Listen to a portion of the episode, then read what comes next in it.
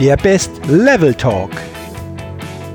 Hallo und herzlich willkommen zum Podcast Dein bestes Lebenslevel. Entdecke in dir, was möglich ist. Mein Name ist Jürgen Zwickel und in diesem Podcast findest du Inspiration, Motivation, Tipps und viele Impulse für dein bestes Lebenslevel. Schön, dass du heute mit dabei bist.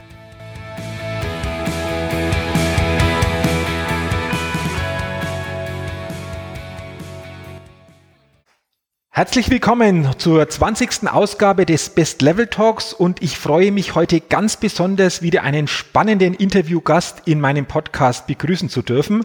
Und ich begrüße heute Katja Porsch. Katja, herzlichen Dank und schön, dass du heute bei meinem Podcast mit dabei bist. Hallo. Hallo Katja, du hast ja eine, ja eine spannende Vita. Ähm, wenn man so schaut, du bist ähm, eine der abschlussstärksten Immobilienverkäufer in Deutschland gewesen. Du bist gestartet in der Kaltakquise mit ähm, ja, dem Berliner Telefonbuch und hast dich sogar ganz nach oben an die Spitze gekämpft. Ich finde das alleine schon sehr interessant und für mich stellt sich natürlich sofort die Frage und ich glaube auch für viele Hörer, wie ist dir das gelungen, also mit einem Telefonbuch Kaltakquise so ganz nach oben an die Spitze zu kommen? Wie war das? Ja, im Nachhinein ist es ähm, wirklich spannend, wie mir das gelungen ist, weil ich bin jetzt, im Vorfeld musst du wissen, ich bin jetzt nicht so ein Naturtalent gewesen, das äh, in der Schule oder als Jugendlicher auf andere zugerannt ist, das immer gut quatschen konnte, mega selbstbewusst war. Das ist ja so ein Bild, was man meistens von Leuten hat, die in der Kalterquise oder generell im Verkauf sehr erfolgreich mhm. waren. Und ich war eher komplett das Gegenteil. Also ich war eher zurückhaltend, eher schüchtern, fand es furchtbar, mit einem fremden Menschen zu sprechen. Also das waren so nicht die idealen Startbedingungen. Das, was mich im Endeffekt dahin gebracht hat, war eigentlich eine ganz witzige Story. Ich fasse sie mal relativ kurz. Ich habe studiert, weil meine Mutter das wollte. Ich fand das Studium ganz gruselig. Ich habe es abgebrochen und wollte halt Geld verdienen, wusste nicht so genau, was ich machen sollte. Und bin durch Zufall über eine Zeitungsannonce dann auf einen Immobilienvertrieb gestoßen und habe mich da vorgestellt. Null Ahnung, was Verkauf ist, null Ahnung, was Vertrieb ist. Und ich bin dann also hin an meinem Bewerbungstag und habe damals in Berlin auf so einem großen Gewerbeparkplatz eingepackt. Und um mich herum auf diesem Parkplatz, als ich dann ausgestiegen bin, war ich umgeben von ja, Porsche, Maserati, Ferrari, Lamborghini, Bentley. Also all diese Luxuskarren hatte ich noch nie in meinem Leben vorher so okay. gesehen. Und dann laufe ich da so lang und bleib vor einem Porsche stehen, weil ich wollte immer einen Porsche in meinem Leben haben. Und stehe also vor diesem Porsche und dann sehe ich das Kennzeichen dieses Porsches. Und das war B, ist klar, also Berlin. Und dann KP. Also ist, ne, Katja okay. Porsche. Und ich habe gedacht, ey, wie geil, dein Auto steht hier. Und das war für mich so ein Ding, wo ich gesagt habe, ey, willst du dieses Auto fahren? Das ist ein Zeichen. Mhm. Ich bin dann also weiter nach, ähm, zum, nach oben ins Büro, habe mich vorgestellt und saß dann einem mega arroganten, braun gebrannten Typ mit Maßanzug, dicker Rolex gegenüber, der mich angeguckt hat von oben bis unten und gesagt hat, sind Frauen, vergessen Sie es, Frau Porsche, eine Frau hat es in meinem Unternehmen hier noch nie geschafft. Sie können mega Geld verdienen, aber nicht als Frau. Und damit hat er im Endeffekt genau das Richtige gemacht, weil ich bin, er hat den richtigen Punkt bei mir getroffen, weil ich war so wütend und habe gesagt, pass mal auf, du Kerl, dir werde ich zeigen. Und ähm, habe mich dann also durchgesetzt und habe gesagt, okay, geben Sie mir eine Woche Zeit, lassen Sie mich beweisen, ich werde es schaffen. Und ich habe dann drei Tage lang, meine ersten drei Tage, das war so meine Probezeit, vor diesem blöden Telefon gesessen, mit dem Leitfaden in der Hand mir ging der Hintern auf Grundeis, dass ich fremde Menschen anrufen musste, aber dieses Bild von diesem Porsche mhm. und das Bild von meinem Chef, dem ich es einfach zeigen wollte, ich wollte mir die Blöße nicht mhm. geben. Das war auf einmal stärker als meine Angst, die ich bis dato immer hatte vor fremden Menschen, als meine Angst, den Hörer in die Hand zu nehmen. Und deswegen habe ich es gemacht. Und das Coole war, in dem Moment, wenn du einmal über deine Schwelle geschritten bist, wenn du einmal über deine Grenze gegangen bist und merkst, dass es funktioniert, dann ist es auf einmal nicht mehr so schlimm. Okay. Und ich habe in diesen drei Tagen, ich habe es einfach gemacht, ich habe mich da durchgebissen und habe auf einmal gemerkt, ey, das kannst du, das funktioniert. Und wenn was funktioniert, macht's Spaß. Und so, das war mein Einstieg. Und dann habe ich halt immer weitergemacht und ähm, immer mehr Gas gegeben und habe gemerkt, dass das eigentlich wirklich mein Talent ist, nämlich Quatschen überzeugen. Bloß ich habe es vorher nicht gewusst. Mhm, okay, okay. Und, und so hast du quasi nach und nach das verstärkt und bist dann so quasi ganz an die Spitze gekommen. Und ich finde es jetzt interessant, was du gesagt hast, dass du ja zuerst eigentlich eher so der schüchterne Typ warst, aber durch dieses starke ja, Bild oder dieses, dieses starke, ähm, ja, dieses starke, starke Zukunftsvision, ähm, hat dir das ein Stück weit diese, diese Angst genommen? Absolut. Also im Endeffekt ist es so, und das kann ich wirklich aus eigener Überzeugung und aus zigfachen Versuchen in meinem eigenen Leben sagen, ähm, wir können alles erreichen, wenn wir es wirklich mhm. Ja, wir, wir können uns alles anlernen, wir können uns alles aneignen, wenn der Treiber, also das, was in uns drin ist, stark genug ist, dann kriegen wir es hin. Wir scheitern in der Regel nicht, weil wir irgendwie nicht wissen, wie es geht, sondern wir scheitern in der Regel daran, dass unser Treiber nicht stark genug ist oder dass wir es nicht wirklich genug wollen und dann einfach zu früh aufgeben. Mhm. Und ähm, ich habe einfach nicht aufgegeben. Ich bin natürlich in der, im Verkauf, in der Kaltakquise. Klar kriegst du ein Nein nach dem anderen um die Ohren gepfeffert. Und natürlich frustet es. Und natürlich sitzt du da und denkst oft genug, meine Fresse, Entschuldigung, aber ich will nicht mehr. Wenn aber das, was dich antreibt, stärker ist als das, was dich abhält, dann wirst du gut und dann wirst du auch besser als die anderen, weil einfach rechts und links um mich herum genug ähm, ja, Kollegen und Kolleginnen einfach das Handtuch geschmissen haben und plötzlich nicht mehr mhm. da waren und gesagt haben, okay, ich bin nicht bereit, den Preis zu bezahlen. Und ähm, ich halt weitergemacht habe, so lange, bis ich da war, wo ich hin wollte. Okay. würdest du sagen oder würdest du diesen Treiber oder diese Treiber insgesamt so als dieses starke Warum bezeichnen, dass sich Menschen wirklich mal bewusst werden sollten, was ist das starke Warum? Und, und wenn sie das haben, äh, ganz andere Energie auch, auch freigesetzt wird, würdest du das so auch so bezeichnen? Absolut. Also dieses Warum, was du gerade genannt hast, ist für mich der, der, der Motor in unserem Leben. Es ist im Endeffekt, nenn's Vision, nenn's Traum, also der Grund, warum du jeden Morgen aufstehst. Und was ich immer relativ erstaunlich finde, wenn ich so in meinen Seminaren bin und mal Teilnehmer frage, Mensch, warum steht der eigentlich morgens auf? Und dann gucken mich teilweise ganz ratlose Augen an und dann kommen da manchmal so Antworten, ja, wie weil der Wecker klingelt oder ähm, weil ich halt meinen Job machen muss, weil ich zur Arbeit gehen muss. Und das ist das Problem. Weißt du, wenn ich nichts habe, was mich antreibt, außer dass ich am Monatsende meine Miete bezahlen kann, dann ist die Frage, wo stehe ich am Ende meines mhm. Lebens? Ich habe nichts mehr, was mich antreibt. Das ist mein, mein, mein Sprit ist leer, mein Tank, also mein, mein Motor. Okay. Ähm, jetzt hast du es schon angesprochen, du bist ja jetzt nicht mehr unmittelbar im Immobilienmarkt tätig, sondern bist erfolgreiche ja, Vortragsrednerin, auch Verkaufsexpertin, Autorin ähm, einiger Bücher. Ähm, was ist mhm. denn momentan so dein starkes Warum in dem, was du jetzt tust? Also ich habe mehrere, ich habe ähm, mehrere Träume, die in unterschiedlichen Zeitfenstern sind. Okay. Ne? Du hast immer, also grundsätzlich hast du ja immer so wahrscheinlich eine, eine Hauptvision, die dich antreibt, aber dann natürlich auch mehrere Zwischensteps, mhm. Träume, Ziele. Und ein ganz starker Treiber für mich ist ähm, zum einen, ich möchte und werde und will in Las Vegas auf der Bühne stehen in den nächsten zwei Jahren. Las Vegas, weil ich diese Stadt einfach unglaublich finde und weil ich dieses Bild habe, wie ich halt in Las Vegas vor 10.000 Menschen auf der Bühne stehe und in Amerika mein Business mache. Das ist ein ganz, ganz starker Treiber von mir, ähm, der mich auch antreibt, mein Geschäft weiter international aufzubauen.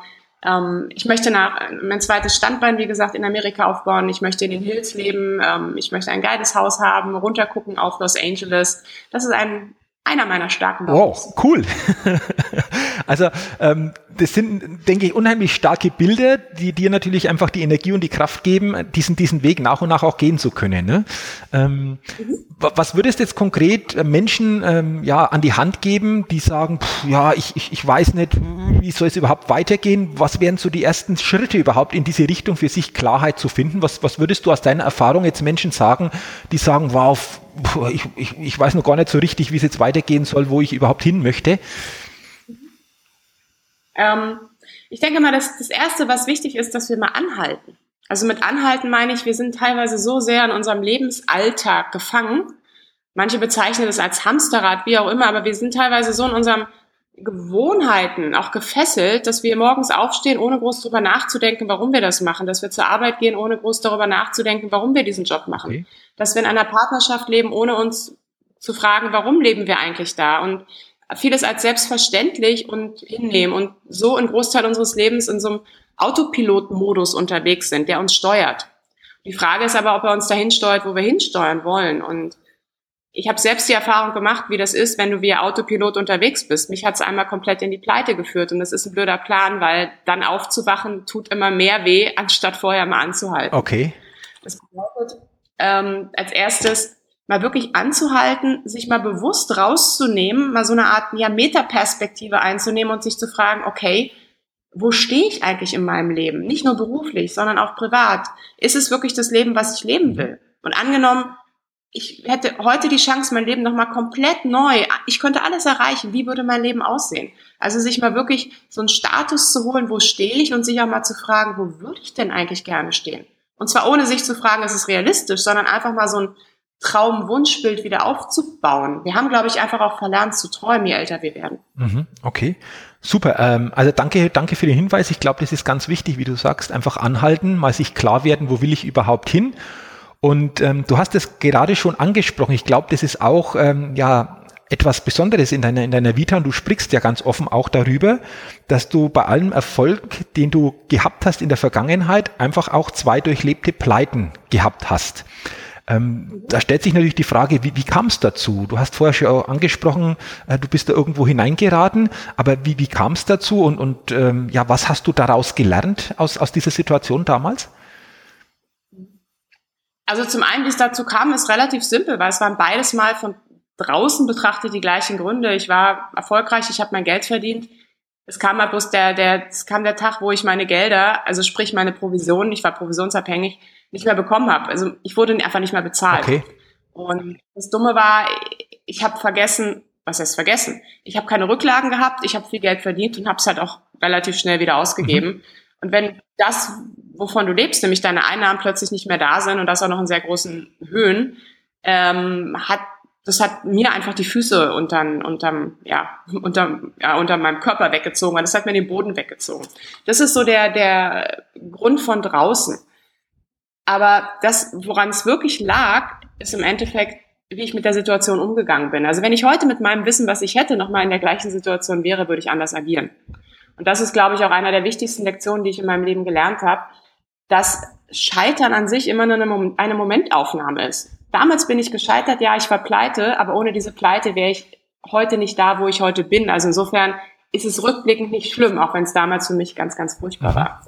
Und der Hauptgrund, warum ich da reingeschlittert bin, in diese, in diese Pleite ist, weil ich Angst, also im Endeffekt, weil ich Angst hatte, dass mir das passiert, weil ich Angst hatte zu scheitern. Also ich habe mitbekommen, meine Gelder fehlen, ich habe mitbekommen, ich kriege das alles nicht hin. Und dann bin ich in diesen typischen deutschen Mechanismus geraten, du darfst nichts falsch machen, du darfst nicht scheitern. Ich hatte so viel Angst, was danach kommt. Ja, nach dem Motto, ich bin dann nicht mehr dieser Gesellschaft, ich habe kein Auto mehr, ich kriege keine Kreditkarte mehr, so tausend bescheuerte Gedanken. Und vor lauter Angst bin ich in diese Totenstarre gefallen. Ich habe gar nichts gemacht. Ich habe ich hab einfach den Kopf in den Sand gesteckt und habe gehofft, dass das irgendwie an mir vorbeigeht und war nicht mehr in der Lage, klaren Gedanken zu fassen und bin geflüchtet. Also habe im Endeffekt genau das Falsche gemacht, nämlich vor Angst weggelaufen, anstatt mich hinzusetzen, zu akzeptieren, dass es so ist und mir zu überlegen, wie ich da wieder rauskomme.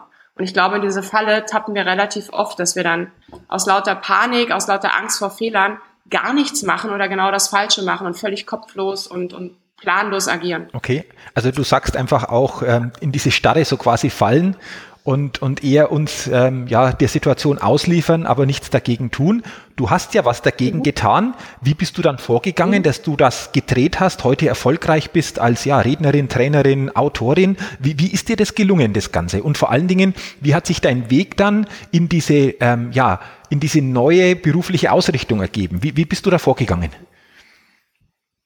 Also zum einen ist es so, dass es kein, kein, ähm, kein, kein klassisches Werkzeug ist, sondern es ist ein Prozess. Mhm. Das, was ich immer so cool finde, ist, wenn ich Leute heute treffe, die, und, die meine Vita sehen oder lesen, dann sagen sie, Mensch, ist ja toll, wie du das gemacht hast und, und ist ja klasse, wie erfolgreich du bist, aber der Weg dahin, der war auch verdammt steinig. Und ich, ich habe eine ganze Weile gebraucht, um mich da wieder rauszuholen. Also es war jetzt nicht so, dass alles über mich eingebrochen ist, was es de facto ist, und ich dann gesagt habe, jetzt holst du dich da wieder raus, sondern ich habe da wirklich eine Weile erstmal rumgesiecht. Also ich stand halt von heute auf morgen da ohne Einnahmen. Meine Wohnung wurde gekündigt, meine Schufa war kaputt, mein Telefon war weg, meine Kreditkarte war weg. Also ich hatte gar nichts mehr. Ich hatte, glaube ich, noch 10 Euro und einen leeren Kühlschrank. Also das war ja dann richtig und heftig so quasi. Echt äh, Worst Case, oder? Ja. Ja, absolut Worst Case. Also ich habe eine Zeit lang auf, äh, ich glaube, es waren 23 Quadratmeter komplett Wohnung inklusive Küche, Bad möbliert, weil ich nichts mehr hatte, gelebt und habe dann wirklich da gesessen und ähm, bin vor mir selbst geflohen. Also ich konnte mich selbst auch kaum noch ertragen, weil ich habe natürlich das Gefühl gehabt, ich habe mein ganzes Leben in den Sand mhm. gesetzt.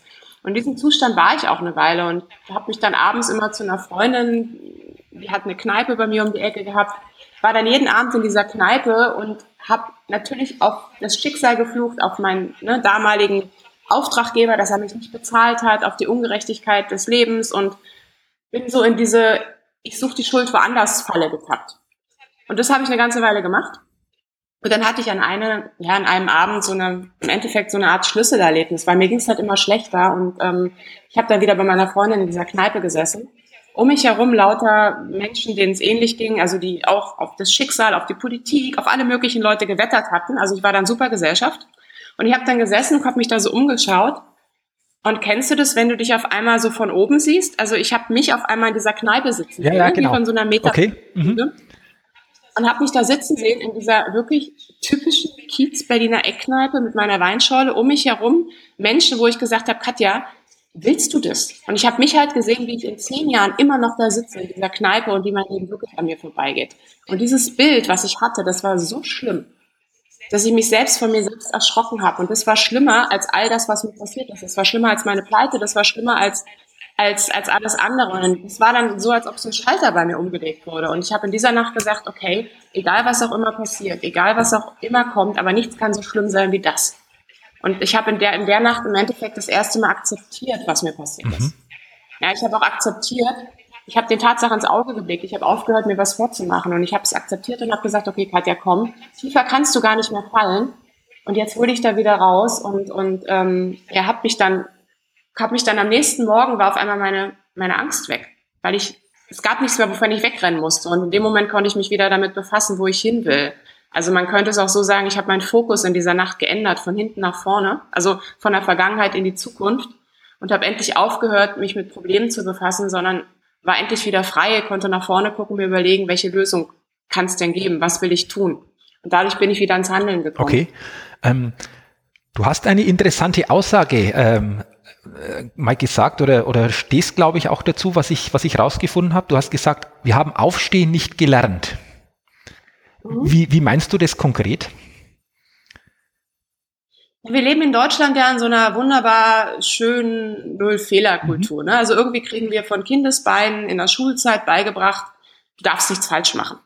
Äh, Fehler werden in der Schule sanktioniert, du kriegst eine schlechte Note, wenn irgendwas nicht, ne, wenn, wenn du irgendwas nicht so hinkriegst, bist du der Versager, der Vollloser ich überziehe es jetzt, aber das zieht sich dann weiter so durch unser Leben. Und wenn du in Deutschland einen Fehler machst oder wenn du in Deutschland scheiterst oder wenn noch schlimmer, wenn du in Deutschland pleite gehst, dann ist das ja fast so wie so ein, ja, wie so eine Pest, die du irgendwie so am ein Hals Makel, hast. der dich immer begleitet. Genau, das ist der mega Stempel und das ist das Dumme, weil in dem Moment, wenn wir das suggeriert bekommen, probieren wir natürlich alles, um Fehler zu vermeiden. Das ist der beste Weg, nicht erfolgreich zu werden. Und, und ähm, dadurch stehen wir uns halt selbst immer wieder im Weg und wir lernen nicht, mit so einer Situation umzugehen. Laufen lernen wir nur durch Laufen und das lernen wir, indem wir hinfallen und wieder aufstehen. Wenn wir aber immer darauf trainiert werden, Fehler zu vermeiden, lernen wir nicht, aus Niederlagen wieder aufzustehen. Wir lernen nicht damit umzugehen. Wir lernen nicht nach einem Scheitern wieder aufzustehen. Und das ist das mhm. Dumme. Also du plädierst dafür, wenn ich das so richtig verstehe, einfach auch den Mut haben zu scheitern, den Mut haben Fehler zu machen, weil dadurch machen auch wir die nächsten Schritte in unserer Entwicklung und ähm, ja, äh, ohne diesen Mut wird es wahrscheinlich auch schwierig, ähm, so den eigenen Weg richtig erfolgreich gehen zu können, oder?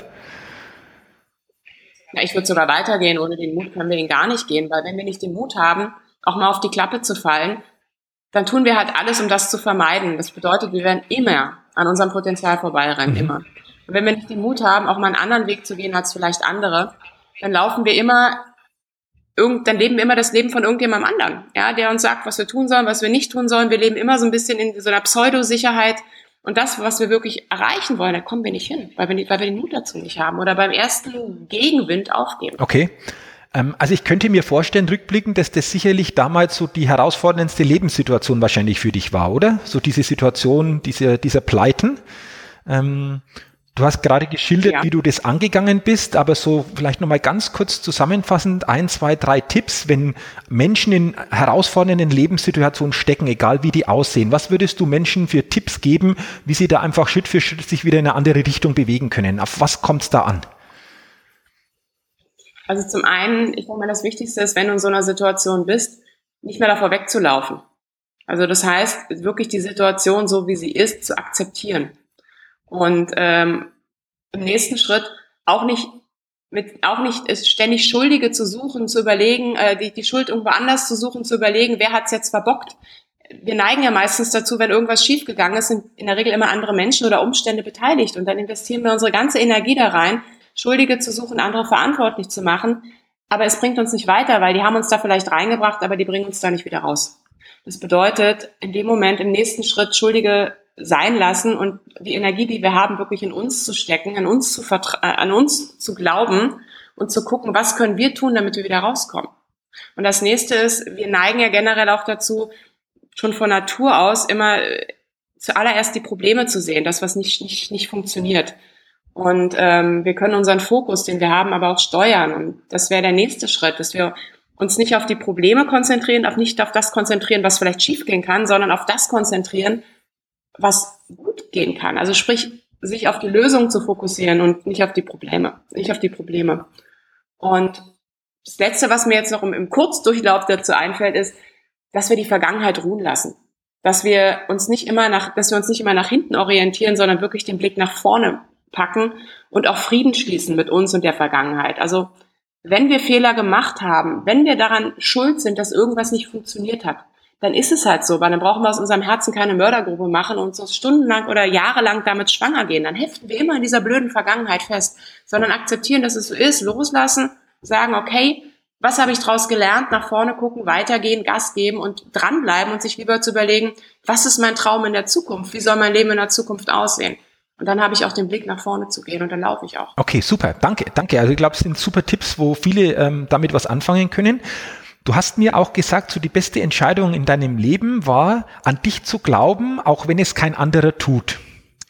Mhm. Ähm, das hören wir häufig, so Glaube an dich. Das wird häufig mhm. gesagt, mhm. aber meine Frage geht dahin, Katja, äh, wie schaffen wir es, an uns zu glauben? Also was brauchen wir, dass dieser Glaube an uns wirklich so wächst oder größer wird? Was ist das aus deiner Erfahrung?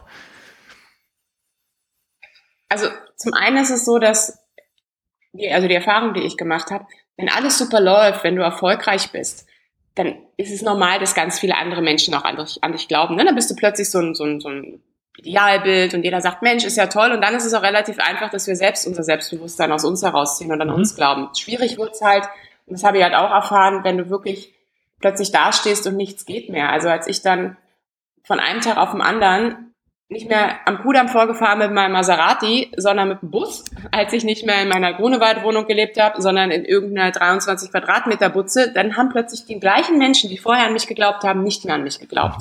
Und das ist verdammt schwer. Und das musst du schlucken. Und ähm, hier ist es halt die Frage, wie schaffen wir es? Ne? Das war ja deine Frage, genau. wie schaffst du es dann trotzdem genau. zu glauben? Und das hat für mich ganz viel mit Selbstreflexion zu tun. Also zum einen auch wieder mal aus diesem Rad, dieses Rad anzuhalten, sich aber immer mal wieder mit sich selbst zu befassen und zu sagen, okay, Katja, komm, wer bist du eigentlich? Also ich habe mich gefragt, Katja, wer bist du eigentlich? Was ist das, was du richtig gut kannst? Was sind deine Stärken? Und ich habe aufgehört, mir von draußen irgendwelche Eigenschaften überhelfen zu lassen, sondern ich habe den Blick auf mich gerichtet, also auf, auf mich gerichtet und habe mich mit mir befasst und nicht mehr darauf gehört, was alle anderen Menschen, die es in dem Moment definitiv nicht wirklich gut mit mir meinten, was die von mir halten, sondern ich habe also meine, meine Blickrichtung von den anderen auf mich fokussiert und habe mich mit mir befasst und nicht mit den anderen. Und in dem Moment, wenn wir das tun, finden wir alle bei uns etwas, was wir sensationell gut können. Wir finden alle etwas bei uns, was wir, sel was wir selbst liebenswert finden. Wir finden das, was wir toll finden an uns, wenn wir es schaffen, uns mal mit uns zu befassen und nicht immer mit allen anderen um uns herum. Okay, also du sagst, der Weg geht ähm, über die eigenen Stärken, das sich bewusst zu machen, zu reflektieren um dadurch den Glauben nach und nach einfach auch wachsen lassen zu können und ähm, weniger auf das Außen, sondern mehr auf sich selbst zu schauen und sich selbst mal zu reflektieren. Sich selbst zu reflektieren und sich auch immer wieder bewusst zu machen, ähm, was habe ich eigentlich wirklich, nicht eigentlich, sondern was habe ich gut gemacht. Mhm. Also das Ding ist, uns bleiben meistens nur so negative Abweichungen hängen. Also wenn uns irgendwas misslungen ist, wenn wir einen Sport machen und wir irgendwie, es hat nicht funktioniert, dann merken wir uns das, das bleibt haften. Und das, was gut gelaufen ist, das ist meistens Auto, das ist ein Automatismus. Der wird, den nehmen wir nicht bewusst wahr. Und das ist das Blöde, weil genau damit treiben wir uns ja an. Und insofern macht Sinn, auch vielleicht abends immer mal wieder, wenn man den Tag Revue passieren lässt, sich nochmal ins Gedächtnis zu rufen, Mensch, was ist denn das, was mir heute echt gut gelungen ist? Was ist denn das, was ich heute richtig gut gemacht habe? Und nicht ins Bett zu gehen mit diesem Ding, boah, warum habe ich das nicht geschafft, warum habe ich das nicht geschafft. Ne? Also sich auch mal die Dinge, die wirklich cool waren, die toll waren, die wir gut gemacht haben, immer mal wieder ins Bewusstsein zu rufen. Weil wenn wir es nicht machen, ein anderer macht es okay, auch nicht. Okay, okay. Super. Ähm, also dank, danke dafür auch. Ähm, also ich glaube, das war ja, sehr, sehr viel, was jetzt da schon drin gesteckt ist in dem, was du gesagt hast, wo, glaube ich, unheimlich viele Menschen da auch äh, für sich viel rausziehen können wir reden ja auch über dieses, wie sie nennen, beste Lebenslevel. Und da gehört es für mich einfach auch dazu, möglichst das zu tun, wo ich so meine Leidenschaft einfach auch drin habe. Ähm, lebst du oder tust du momentan das, wo du sagst, wach, das ist meine Leidenschaft, so dieses Thema Vorträge halten, Menschen unterstützen, ähm, Thema Verkauf schwerpunktmäßig. Ist es das, wo du sagst, ach, das ist meine Leidenschaft? Absolut. Mhm. Absolut. Das ist, Verkauf ist natürlich eine, eine Basiskompetenz von mir, aber es ist ähm, für mich eher das Ding noch, ähm, anderen Menschen wirklich auch den Mut zu geben, mit meiner eigenen Geschichte oder durch meine eigenen Erfahrungen das, das Leben zu leben oder wie ich es immer sage, sich das vom Leben zu holen, was wir haben wollen. Und das ist das, was mich antreibt, weil wir haben nun mal nur dieses eine Leben und ich habe es halt am eigenen Leib erfahren, wie das ist, wenn du kurz davor bist, es wegzuschmeißen oder es dir nehmen zu lassen, wenn du plötzlich Monate oder vielleicht sogar Jahre verplemperst damit, weil du dich nicht traust, deinen Weg zu gehen. Und das ist mein Treiber und das finde ich super geil. Und ich finde es das schön, dass ich die Chance habe, auf der Bühne zu stehen und anderen Menschen einen Teil davon weiterzugeben. Oder wie jetzt auch hier, wenn wir sprechen und vielleicht hört es irgendjemand und sagt, Mensch, genau das ist vielleicht ein kleiner Baustein, der mir weiterhilft. Oder in meinen Büchern. Und insofern ja, absolut. Also ich lebe das, was ich tue und ich liebe das, was Ja, ich glaube, das merkt man auch, wenn du drüber sprichst, dass du einfach diese, diese Leidenschaft dann auch zum Ausdruck bringen kannst. Jetzt aber auch die Frage, weil ähm, ich glaube, es geht dir so, merke, merke ich auch immer wieder, viele Menschen sagen, ja, wie finde ich überhaupt meine Leidenschaft? Wie, wie komme ich dahin? Wie, wie spüre ich, dass das ähm, so mein Weg ist? Hast du da Tipps, wie, wie Menschen das finden können, so ihre Leidenschaft, wie sie da vorgehen können? Oder wie hast du gefunden, das, was du jetzt tust? Das ist im Endeffekt wieder das, wir sind wieder bei dem, bei dem Warum, also bei der Frage, warum stehe ich jeden Morgen auf? Und ich glaube, dass wir alle, oder ich weiß es aus eigener Erfahrung, intuitiv wissen, was unsere Leidenschaft mhm. ist. Sie ist bloß, ähm, ja, meistens wird das überlagert von unserem Verstand, von unserer Ratio. Dass wir denken, naja, ich kriege das vielleicht gar nicht hin oder wir können uns das nicht mehr vorstellen. Also Leidenschaft sind ja Emotionen und die haben im Endeffekt keine rationalen Grenzen. Ich sage immer, alles im Leben ist möglich, solange wir es uns vorstellen können. Und die Frage ist, wenn ich mich jetzt mal hinsetze, wirklich alleine, von mir aus mit einer Flasche Wein oder mit einem grünen Tee, wie auch immer, und sage, okay, was ist denn das, was ich wirklich gerne, was, ich, was ist das, was ich echt gerne machen würde? Wofür brenne ich? Was wäre das, wenn ich jetzt beispielsweise auf einer Parkbank sitzen würde und ich wäre 90 und ich würde auf mein Leben zurückblicken. Was ist das, worauf ich gerne zurückblicken würde? Wie sollte mein Leben aussehen?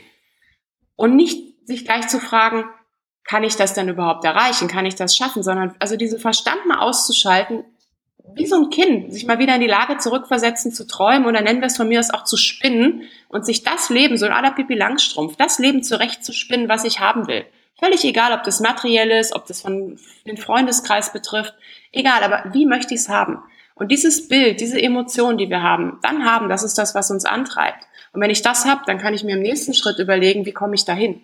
Meistens überlegen wir uns aber auch bei der Jobwahl, was ist denn realistisch? Mhm. Womit verdiene ich genug Miete? Wie kann ich meine Raten bezahlen? Ne? Also wir gehen meistens rational daran und, und drängen diese Emotionen, die uns aber antreiben, die wir alle in uns drin haben, die, die verdrängen wir irgendwie und das ist schade. Okay. Ähm, geht es auch in die Richtung, du hast ja vorher gesagt, wir haben Aufstehen nicht wirklich gelernt. Äh, findest du, dass wir Träumen richtig gelernt haben oder die meisten von uns? Also wir sind ja alle zum Glück als Kind mit der Fähigkeit zu träumen auf die Welt gekommen. Mhm. Ne? Also wir haben ja alle diese, ne? Kinder können sich ja grundsätzlich alles vorstellen und das ist herrlich. Ein Kind überlegt sich ja nicht, ist es realistisch oder nicht. Ein Kind freut sich auch noch wie Bolle auf dem Weihnachtsmarkt. Also wir können träumen. Wir lassen es uns bloß im Laufe unseres Lebens wieder abtrainieren. Vielleicht wird eher, also für mich wird eher so ein Schuh draus, nämlich von unserer Vernunft, von der Gesellschaft, von dem, was wir uns selber erzählen. Und wir, wir verlieren so im Laufe unseres Lebens unsere Träume. Das, das Spannende ist aber, wenn ich, ich frage frag das meine Teilnehmer auch oft, was war denn so dein größter Traum als, als, als Jugendlicher oder als junger Erwachsener? Und den hatten wir alle irgendwo. Wir haben ihn bloß vergessen. Aber er ist immer noch da und die Frage ist, warum sollen wir ihn nicht leben? Oder vielleicht ist es jetzt ein anderer. Aber es ist niemals zu spät im Leben, seinen Traum zu leben. Wir müssen ihn nur suchen und uns danach, wir müssen ihn wieder rausholen. Wir hatten das vorher schon und ich weiß, das ist ja so ein zentrales Thema ja auch äh, von dir, dieses Thema Mut. Braucht es da auch den Mut, sich darauf einzulassen, die eigenen Träume wirklich wachsen zu lassen? Ja, klar. Also Mut ist eine der, der Grundvoraussetzungen, denn ähm, wir reden ja nicht über kurzfristige Ziele, sondern wenn wir wirklich über einen, einen Traum reden, kannst du davon ausgehen, dass wenn du diesen Traum erreichen willst, dass du zwischendurch definitiv irgendwo auf die Klappe fallen wirst. Du kannst davon ausgehen, dass du Gegenwind bekommst. Ähm, wenn wir anfangen, unser Leben auf einmal zu ändern, hat das ganz oft auch was damit zu tun, dass sich unser Umfeld ändern kann, dass sich vielleicht sogar unsere Freunde ändern können. Es kann auch damit zusammenhängen, dass wir zu Freunden gehen und denen sagen, pass mal auf, ne? Oder mal anders formuliert, stell dir mal vor, jemand war, weiß ich nicht, 15 Jahre lang angestellt bei einer Bank und merkt jetzt, dass das im Endeffekt gar nicht sein Ding ist und kommt jetzt auf die Idee, sich selbstständig zu machen, als weiß ich nicht was. Und auf einmal geht er mit dieser Idee zu seinen Freunden und sagt, ey, pass mal auf, ich kündige meinen Job, ich schmeiß das alles hin, ich will, keine Ahnung, nach Afrika gehen, ich will endlich da meinen Traum erfüllen. Ja, dreimal darfst du raten, was da vom Umfeld kommt. Also zumindest von dem Umfeld, was ihn bis jetzt begleitet hat. Da wird abgeraten, da wird gegengeschossen, da wird über Probleme debattiert und, und, und. Und ähm, insofern brauchen wir den Mut, trotzdem daran festzuhalten und den Mut, uns vielleicht auch gegen das, was uns andere sagen, trotzdem unseren Weg weiterzugehen und den Mut immer wieder aufzustehen, auch wenn es mal nicht so mhm. funktioniert. Das war jetzt schön, was du gesagt hast, weil da habe ich mich ein Stück weit auch wiedererkannt, weil ich zuvor in einer Bank war und ähm, ja, es waren ja fast schon zehn Jahre und habe dann gekündigt, ohne wirklich was ähm, an der Hand richtig zu haben, aber eben diesen, diesen Traum, diese Leidenschaft dann auf den Weg zu bringen. Und das ist genau das, was du jetzt beschrieben hast, dass 90 Prozent, wie die Entscheidung schon durch war, dann gesagt haben, wie kannst du das machen und, und, und. Und ich habe mir dann ja. im Nachhinein überlegt, wie wäre es gewesen, wenn ich denen das vorher gesagt hätte. Ich mhm. wüsste nicht, ob ich den Mut dann so gehabt hätte, das so durchzuziehen. Und das ist genau das Spannende jetzt, was du geschildert hast, was ich am eigenen Leib auch erfahren habe. Und, und, ich glaube, das ist genau dieses Umfeld, was uns eben dann auch wieder, wieder klein macht. Ähm, findest du auch so Menschen, ähm, dass ein Umfeld einfach wichtig ist, zu stärken, aber auch zu schwächen, gerade wenn es um so Träume geht, mit Menschen zu reden, die dich stärken, die dich darin bestärken, den Weg weiter zu verfolgen. Wie ist da deine Erfahrung? Also dieses Umfeld ist natürlich absolut prägend. Es gibt ja dieses Prinzip der sozialen Bewährtheit, was halt im Endeffekt nichts anderes ist, als dass wir uns automatisch an unserem Umfeld oder an unserer Gesellschaft orientieren. Und das, was wir da sehen, halten wir automatisch entweder, ne, damit gleichen wir unser eigenes Verhalten mhm. ab. Und je stündiger das ist, umso richtiger halten wir das, umso mehr es abweicht, umso, umso falscher halten wir das. Und du siehst es halt auch, dass Menschen sich in der Regel immer in einem Umfeld bewegen, was zu ihnen passt. Ist doch klar, weil das ist für uns halt auch einfacher und da fühlen wir uns wohler und da fühlen wir uns sicherer. Das bedeutet halt ähm, auf der anderen Seite auch, dass wenn wir unser Leben verändern wollen, ähm, dass wir damit rechnen müssen, dass wir Gegenwind von unserem jetzigen Umfeld bekommen dass es aber genauso gut passieren wird, dass wir uns plötzlich auch ein neues oder teilweise neues Umfeld aufbauen, die uns nämlich genau für diesen Weg dann unterstützen und Kraft geben. Das Leben ist nochmal Veränderung und äh, ich bin auch davon überzeugt, dass wir endlich mal aufhören sollten, immer Angst vor Veränderung zu haben, auch Angst vor Veränderung in unserem Umfeld, weil das gehört dazu. Wenn ich immer starr in diesem gleichen Umfeld unterwegs bin, ist die Wahrscheinlichkeit, dass sich in meinem Leben etwas schlagartig ändert oder gravierend ändert, relativ gering. Mhm, okay. Ähm, wenn es das falsche Umfeld ist, macht es natürlich die Sache nicht leichter, sondern schwerer. Und das ist für mich auch immer so ein Stichwort, ähm, das ja für mich wichtig ist, so, so, zum besten Lebenslevel zu kommen, so dieses Thema äh, Leichtigkeit. Also wie wir es schaffen, so ähm, mehr Leichtigkeit ins Leben zu bringen. Wie ist da deine Erfahrung? Äh, wie, wie schaffst du es oder grundsätzlich, was würdest du sagen, wie schaffen es Menschen, mehr Leichtigkeit in, ins Leben zu bringen, ins berufliche, aber auch persönliche Leben? Wir haben ein paar Punkte davon heute äh, jetzt vorhin schon angesprochen. Einer der Hauptfaktoren ist, äh, warum wir uns diese Leichtigkeit nehmen, dass wir halt immer denken, wir müssten alles richtig und perfekt mhm. machen. Und damit setzen wir uns verdammt unter Druck und ähm, bringen auch diese, diese Schwere in, in, in, plötzlich in dieses Leben rein, weil wir halt probieren, alles passgenau zu machen, ne? Fehler zu vermeiden und, und, und, ähm, anstatt einfach mal zu sagen, okay, komm, nimm doch das Leben mal so, wie es ist, nämlich das Leben macht Spaß und wenn was schief geht, dann geht's halt schief, es ist egal.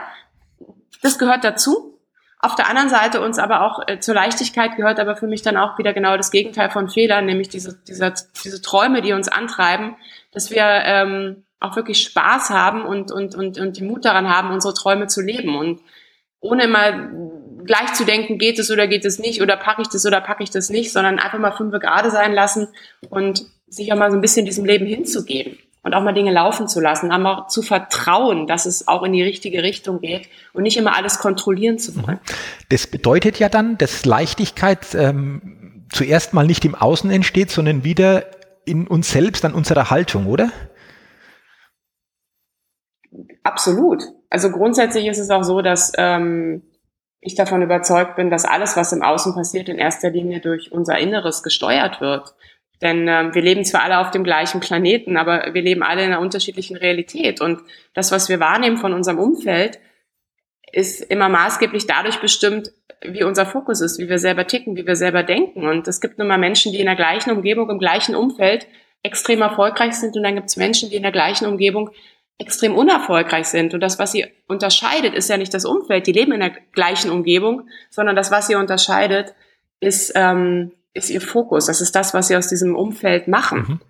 Ich habe halt aus meiner eigenen Vita gelernt, dass wir die Umstände ganz oft nicht ändern können. Und das ist auch in Ordnung. Aber das, was wir definitiv ändern können, ist das, was wir aus den Umständen machen. Und das liegt ganz allein bei uns. Okay, okay.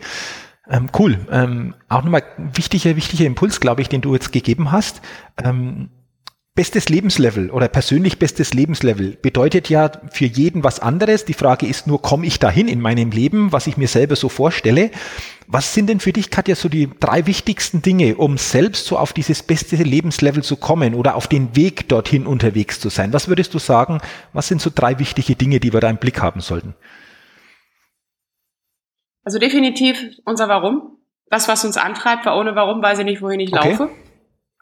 Ähm, dazu gehört dann aber auch der Fokus, ne? also das, was sehe ich, also den Fokus auf das Warum zu legen und nicht der Fokus auf das, was mich abhalten kann. Also das ist so das eine. Okay. Das zweite ist, ähm, den Mut zu haben, wie wir vorhin schon mhm. hatten, den Weg auch zu gehen, auch wenn es mal daneben läuft, auch wenn mein Umfeld danach, dagegen schießt. Ähm, Vertrauen, wirklich mal zu erwarten und zu vertrauen, dass wir es hinkriegen. Ähm, darf ich noch einen vierten Ja, nennen? klar, gerne. Gut. Dann wäre es das Durchhaltevermögen. Okay dass wir einfach durchhalten, dranbleiben, solange bis wir unser Ziel erreicht haben. Dieses Durchhalten finde ich dann interessant. Hat es dann auch wieder damit zu tun, je stärker dein Warum ist, je stärker du das kennst, desto besser wirst du auch durchhalten, weil du einfach weißt, warum tust du das, was du tust, oder? Das ist absolut richtig. Also je, je größer mein, ich habe da mal so ein Bild, also je größer mein, mein Traum ist, ne, oder diese Vision, ähm, desto weniger sehe ich wenn es praktisch so ein Berg ist, wo ich hin will und der, der ist groß, dann sehe ich diese kleinen Hügel davor nicht, weil ich habe nur mein Ziel vor Augen und dann ist es nicht so schlimm, wenn mir irgendwas schief läuft. Wenn aber mein Problem größer ist oder das, was mich abhalten kann, größer ist als das, was dahinter steht, nämlich das Warum, werde ich nicht weitergehen. Also ich, ich komme da nie oben an. Mhm, okay, super. Du, du hast jetzt vieles aus deiner persönlichen Erfahrung, aus deinem persönlichen Werdegang geschildert. Was sind denn so aus deiner Erfahrung heraus, aus deinem bisherigen Leben so deine zwei stärksten Glaubenssätze, die sich vielleicht auch durch diese Erfahrungen herausgebildet haben? Wie würdest du diese zwei Glaubenssätze beschreiben? Also die ähm, haben sich definitiv auf, aufgrund meiner eigenen Erfahrung gebildet, logischerweise. Das eine ist, und das ist das, was mich immer wieder antreibt und wovon ich auch zutiefst überzeugt bin, ähm, dass es nicht schlimm ist, wenn du, es ist nicht schlimm, wenn du hinfällst. Ja, das Einzige, was wirklich zählt, ist, dass du wieder aufstehst. Das ist das, was mich immer wieder, auch in meinen beiden Pleiten, aber auch sonst im Leben immer weiter hat, weitergetragen hat. Ähm, nicht den Fokus auf das, was schief geht, sondern immer auf das, wo ich hin mhm. will. Mhm.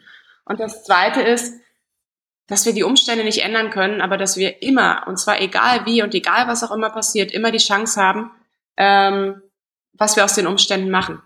Also wir können das nicht ändern, was passiert, aber wir können, also was um uns herum ist, aber wir können das ändern, was wir daraus machen. Und das ist für mich auch nochmal ein ganz wichtiger Okay, Punkt. ich glaube, es spiegelt sich in diesen zwei Glaubenssätzen sehr, sehr stark einfach ähm, die Erfahrungen aus deinem bisherigen Lebensweg wieder, oder? Sehe ich das schon richtig? Absolut. Absolut. Okay.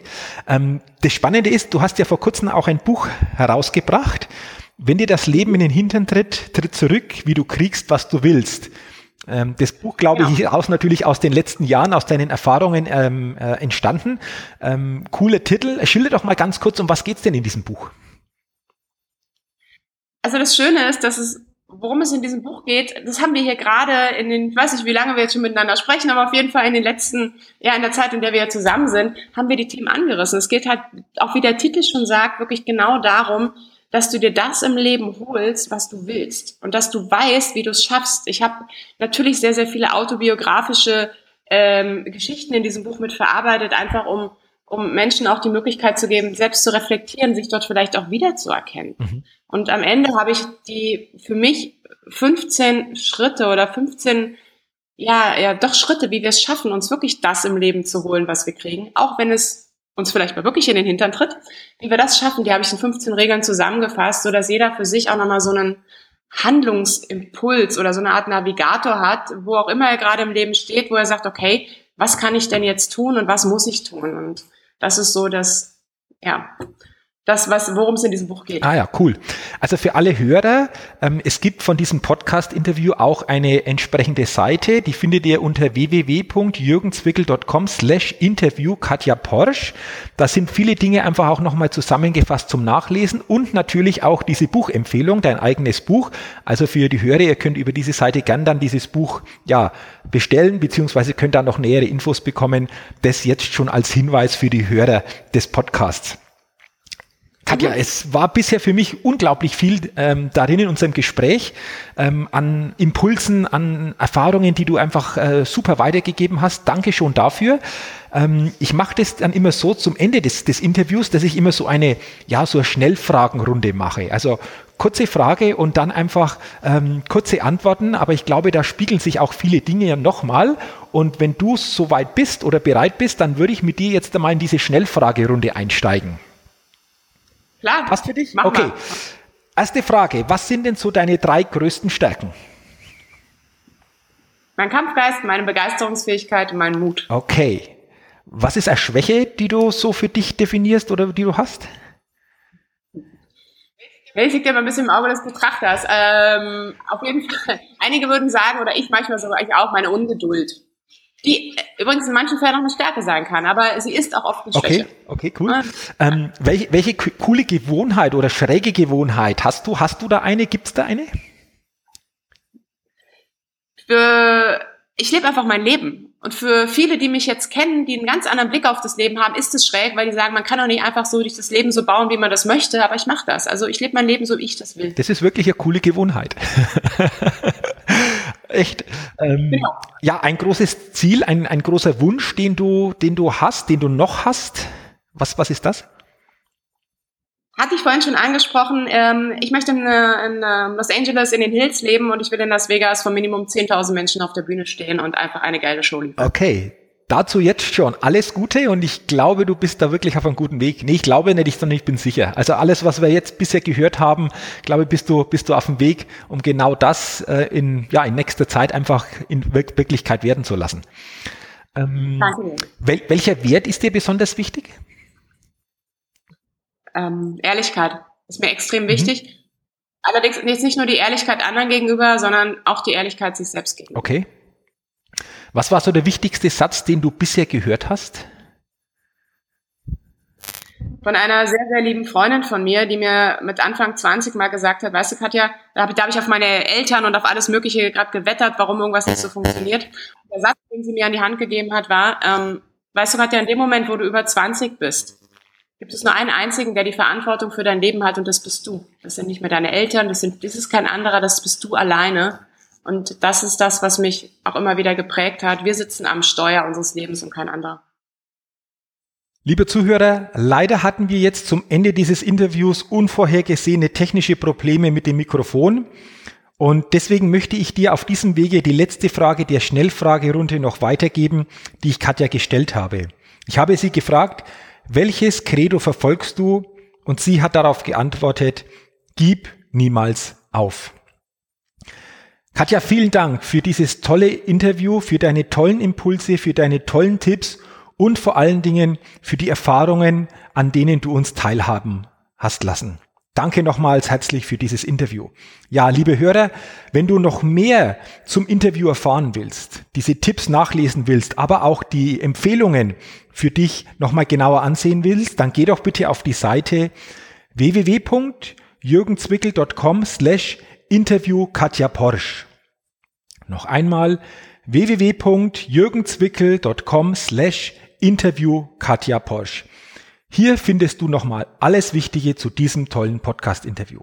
Katja, nochmals vielen Dank an dich und vielen Dank auch an euch, liebe Zuhörer, dass ihr dieses Interview euch angehört habt. Und natürlich freue ich mich, wenn ihr auch beim nächsten Best Level Talk wieder mit dabei seid. Bis dahin wünsche ich euch alles Gute und weiterhin viel persönlichen Erfolg. Macht's gut.